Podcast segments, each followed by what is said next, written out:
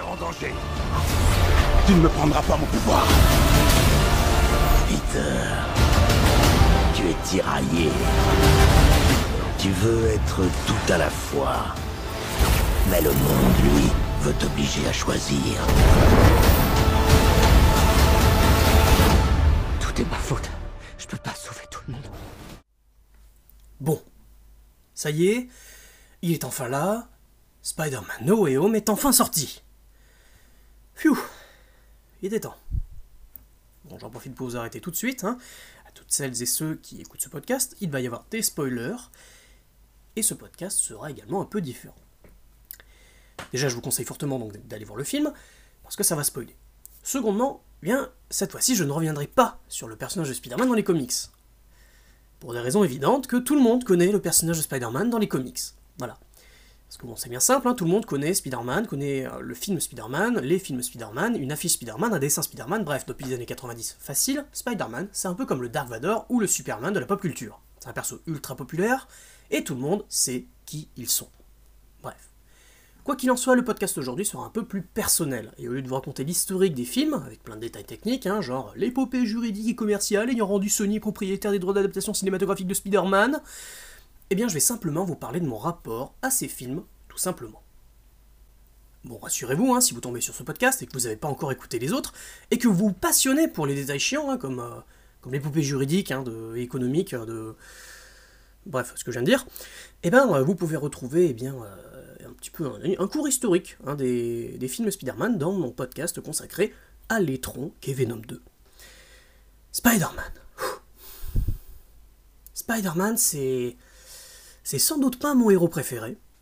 Voilà, chez Marvel ou même largement de tous les super-héros. Mais comme tout enfant de, moins de 10 ans, il l'a largement été par le passé.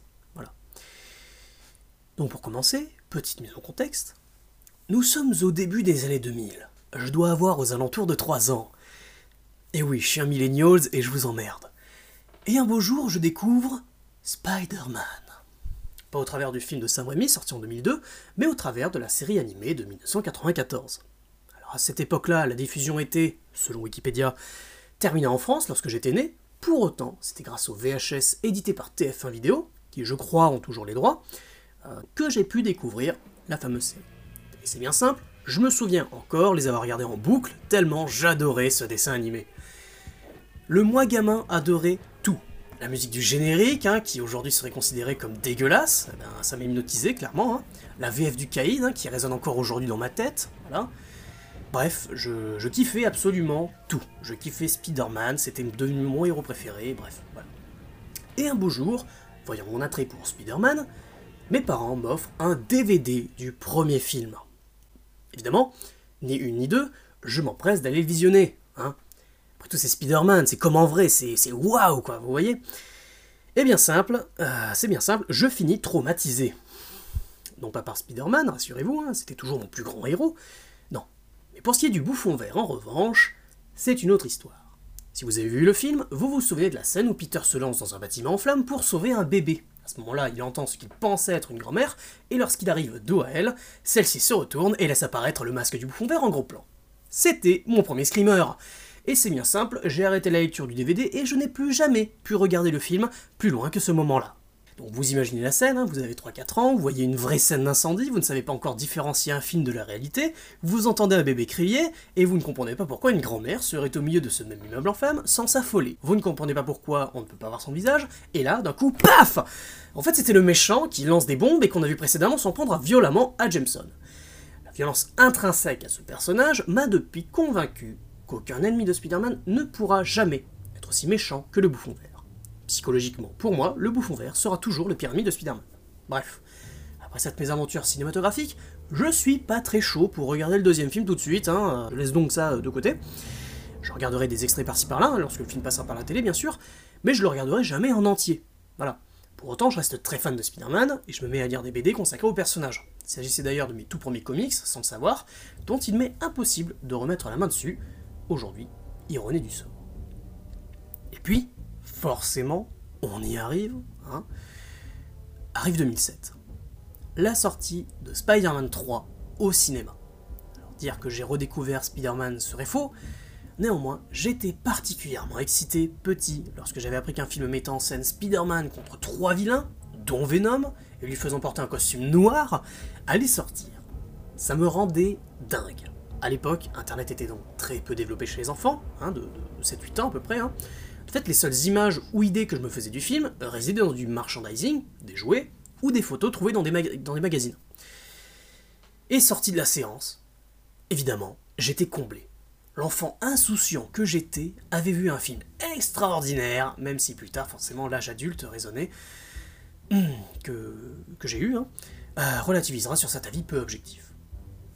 Par la suite, ce qui devait arriver arriva, je grandis. Et oui. Voilà. Mon attrait pour Spider-Man resta, mais demeura secondaire, puis tertiaire, avant de se ranger aux côtés de mes souvenirs d'enfance. Voilà, j'avais passé ma période Spider-Man et je découvris, par la suite, beaucoup d'autres choses, comme les deux premiers films Iron Man, dont j'étais au courant mais alors pas du tout emballé, voilà, mais que je regardais avec ma mère pour lui faire plaisir. Vint ensuite Avengers au cinéma en 2012, qui sortit la même année que The Amazing Spider-Man.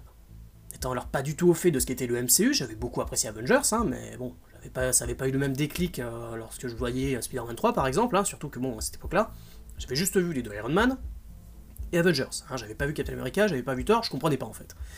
Euh, par ailleurs, je comprenais, je savais même pas qu'en fait, Spider-Man, ça faisait partie de l'univers fictif Marvel. Mais bon. Bref. Encore une fois, un long moment passe et je passe, mais alors, mais complètement à côté des deux The Amazing Spider-Man. Et pour tout vous dire, je m'en foutais, mais alors complètement. En fait, je regardais même pas de films de super-héros, hormis Iron Man, du coup, les, deux premiers, et le premier Avengers. Tout le reste, ça m'intéressait pas du tout. Et d'ailleurs, pour être tout à fait honnête, hein, ça fait vraiment que 6 ans que je m'intéresse activement aux comics, aux films de super-héros et au cinéma plus largement, avant j'y allais quasiment pas. Et tout ça depuis que deux amis m'ont proposé d'aller voir Deadpool au cinéma. J'avais pas toutes les références, mais l'ado immature que j'étais était agréablement surpris par ce film hautement intellectuel. Rentré chez moi, je me renseigne sur internet, sur le personnage de Deadpool, je me mets à lire quelques comics et je découvre un monde et une histoire gigantesque s'étalant sur 70 ans.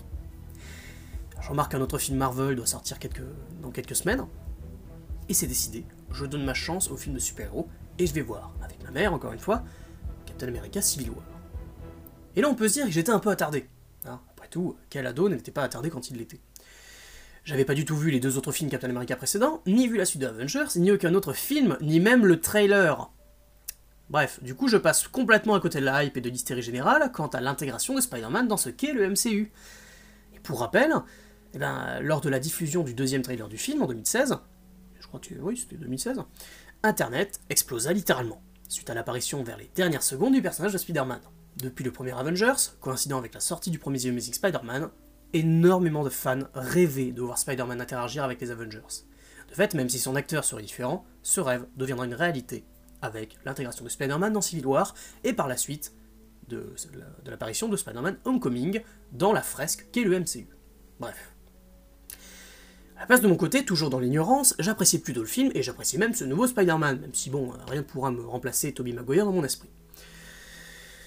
Mais bon, j'avais kiffé. Je ressors de la salle avec une seule envie, en savoir plus, aussi bien sur les comics en règle générale, hein, puisque bon, je me cantonnais juste à Deadpool, mais bon, on peut pas dire non plus que Deadpool c'est très, euh, c'est très parlant hein, pour, euh, pour, les autres, euh, pour les autres séries de l'univers Marvel, mais également sur les films du MCU, à savoir ce qu'est le Marvel Cinematic Universe. Je découvre enfin toute une histoire, toute une fresque, je refais des connexions dans ma tête, et ainsi, une fois toutes ces histoires rattrapées, aussi bien au niveau des séries que des films, que des courts-métrages, je décide, sur un coup de tête, une après-midi où je me fais chier, de regarder le premier The Amazing Spider-Man.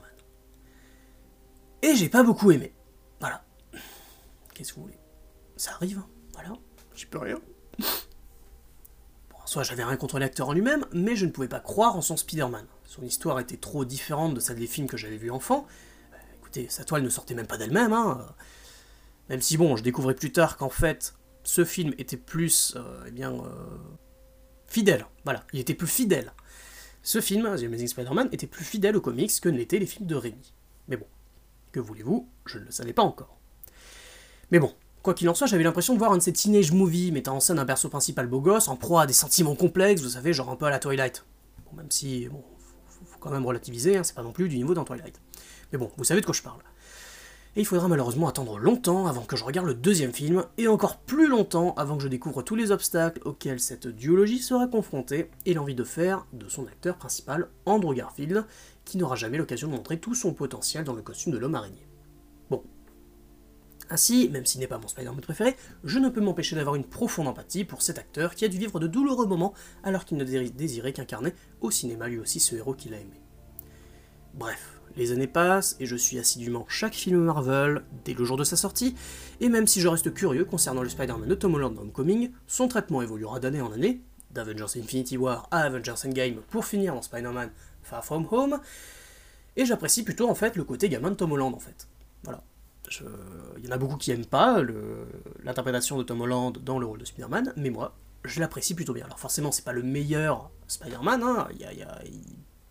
par moments il fait trop gamin, mais j'apprécie le côté gamin en fait. C'est pour moi il me rappelle en fait les premiers comics de Spider-Man euh, au sens où bah, c'est un adolescent, c'est un lycéen, collégien qui découvre ses pouvoirs, voilà. Enfin pour moi c'est un peu normal. Euh, malheureusement, c'est aussi quelque chose qui manque à cette version du personnage selon moi. C'est-à-dire son côté un peu débrouillard, un peu bordélique, euh, qui en fait sait pas exactement gérer ses problèmes personnels, amoureux, amicaux, voilà. Bon, il est certes gamin, mais il y a beaucoup d'éléments aussi qui manquent du comics, et c'est aussi pour, ça que bah, je me retrouve pas vraiment non plus dans les films de Tom Holland. Voilà. Sachant que, également, il y a toujours également ce, truc du... Euh, en fait, Peter Parker, il a un mentor, c'est Tony Stark, euh, puis en fait, non, il a un mentor, c'est Mysterio, euh, et puis là, ah bah non, en fait, il a un mentor, c'est Doctor Strange. Bon, allez, c'est bon, là, voilà. Arrêtez avec vos putains de mentors, c'est bon. Bref. Et ensuite, après Avengers Endgame, film donc clôturant quand même plus de 10 ans, hein, nommé par la suite la saga de l'infini, la plupart des fans, dont moi, se mirent à spéculer sur la prochaine étape. Bon, qu'est-ce qui pourrait être la plus, enfin, qu'est-ce qui pourrait être plus gros que la réunion de tous les héros de tous les films apparus précédemment Eh bien, c'est simple, la réunion de tous les héros de tous les films apparus précédemment dans les univers distincts, non liés au MCU forcément, hein, je comprends, je passe un peu du coq à l'âne, hein, mais, bon, il y a une raison, hein, faut que j'avance. Évidemment, pour les lecteurs de comics, cette idée est loin d'être délirante puisqu'elle a son nom, le multivers, un empilement de réalités différentes séparées par des lois quantiques, physiques et temporelles. Autre élément, le Spider-Verse, un multiverse spécialement dédié aux itérations du personnage de Peter Parker dans les comics. Autrement dit, il apparaît clair pour les fans que Sony est pleinement capable de leur offrir ce qu'ils veulent. La réunion des trois interprétations de Spider-Man dans un seul, film qui serait lié au MCU. Des fanarts se font, l'idée se répand et finit bien par remonter aux oreilles des studios, qui ne vont pas refuser au public ce qu'il veut, surtout si celui-ci est prêt à payer. Surtout qu'en 2018 est sorti Spider-Man Into the Spider-Verse, un film d'animation présentant justement le principe du Spider-Verse, et qui d'ailleurs est un énorme carton. Mesdames, Messieurs, le nom de ce fameux film, celui qui donnerait aux fans ce qu'ils veulent, Spider-Man No Way Home, film clôturant la trilogie de Spider-Man débutée en 2017 avec Tom Holland, et qui pourrait également clôturer plus de 20 ans d'adaptation cinématographique. Et si je dis pourrait, c'est à cause de la promo douteuse de Sony. Hein, vous savez, aujourd'hui les studios adaptent leur communication et leur marketing, principalement pour se démarquer, et pour faire le buzz sur les réseaux. Et c'est avec le cas de Sony qu'on a eu par exemple, assez récemment, Venom 2, hein, qui... qui est une purge. Aussi bien au niveau de la communication qu'au niveau du film. Mais bon, ça vous le savez si vous avez suivi le précédent podcast. Pour autant, dans le cas de ce film, on peut fortement douter du bien fondé de la com et le marketing, et puis avoir sur celui-ci. De toute façon, on le saura qu'à l'avenir. Hein. Même si, bon, visiblement, ils ont quand même raison, hein, étant donné que le film a quand même fait péter son, milliard au box-office. Mais pourquoi je vous dis ça? Eh bien, si vous n'étiez pas au courant, il y a de fortes raisons à penser que, tout en assurant qu'Andrew Garfield et Tommy Maguire seront absents du film, Sony soit responsable de nombreux leaks, notamment les trailers, avant leur diffusion, ou des photos de tournage où on peut voir distinctement les acteurs, et donc spoilant tout le monde sur les réseaux. La logique de Sony est simple, montrer beaucoup d'images excitantes dans les trailers, comme le retour des anciens vilains, et à la fois s'assurer de montrer ce que veulent réellement les fans par des canaux de diffusion peu communs, afin de titiller la curiosité et de donner envie de voir les films. Ici, les fameux leaks, en qualité dégueulasse. Eh bien les spoils ou les leaks ont aujourd'hui en marketing beaucoup plus d'impact chez le public qu'une communication officielle, qui peut se banaliser. Le leak entretient la dimension de secret, de quelque chose qui serait caché et qui sous-entend une forme de valorisation de celui qui en sait plus que les autres. Pour toutes ces raisons, la grande question, pour celles et ceux qui ont vu les trailers et assisté à ces fuites, était donc la suivante. les Spider-Man de Andrew Garfield et Tommy Maguire seront-ils dans le film?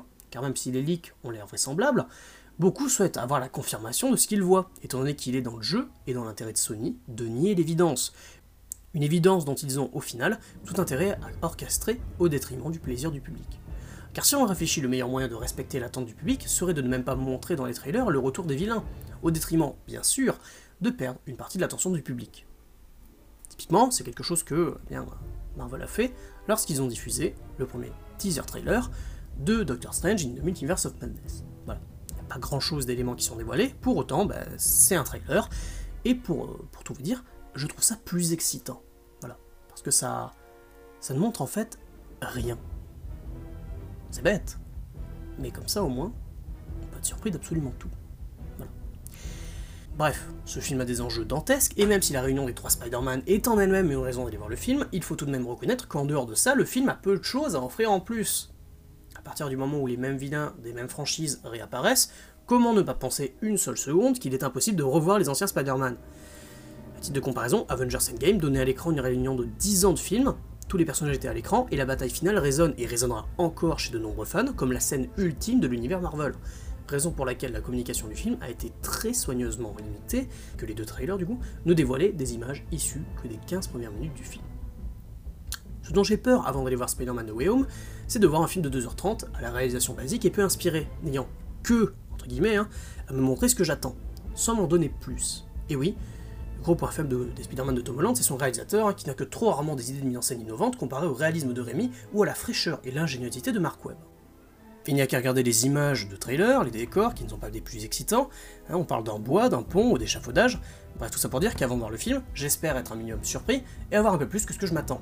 Hein. J'aimerais avoir le même sentiment qu'avant d'aller voir Endgame, même si au final, je sais que je serais excité rien qu'à l'idée de poser mon cerveau et de me retrouver comme lorsque j'avais 7 ans. Devant les vilains qui m'ont procuré tant d'émotions au cinéma lors de la sortie de Spider-Man 3, comme la réunion des deux autres Spider-Man que j'ai découvert au fur et à mesure de mon évolution personnelle. Donc voilà, au moment où je ne fais que relire mes notes hein, que j'ai écrites avant d'aller lire Spider-Man, The Way Home, voilà, ça c'était l'idée générale que j'avais. Maintenant, si vous voulez bien, passons à ce que j'ai pensé du film une fois que je l'ai vu. Bon, on va pas tourner autour du pot, évidemment, en bon fan volontaire, j'ai apprécié le film. Hein. J'ai pris du plaisir à revoir les deux autres Spider-Man, j'ai aimé les interactions entre les trois, j'ai aimé revoir la même méchanceté du bouffon vert qui m'a traumatisé enfant, j'ai adoré la courte apparition de Charlie Cox en Matt Murdock, bref, en soi, j'ai eu, comme beaucoup, ce que je voulais. Le film reste un bon Spider-Man, certainement pas le meilleur, hein, puisqu'il possède de lourds défauts, pour autant il reste le Spider-Man ultime, qui conclut toute une saga et permet au Spider-Man de Tom Holland de s'affirmer tel quel, une bonne fois pour toutes.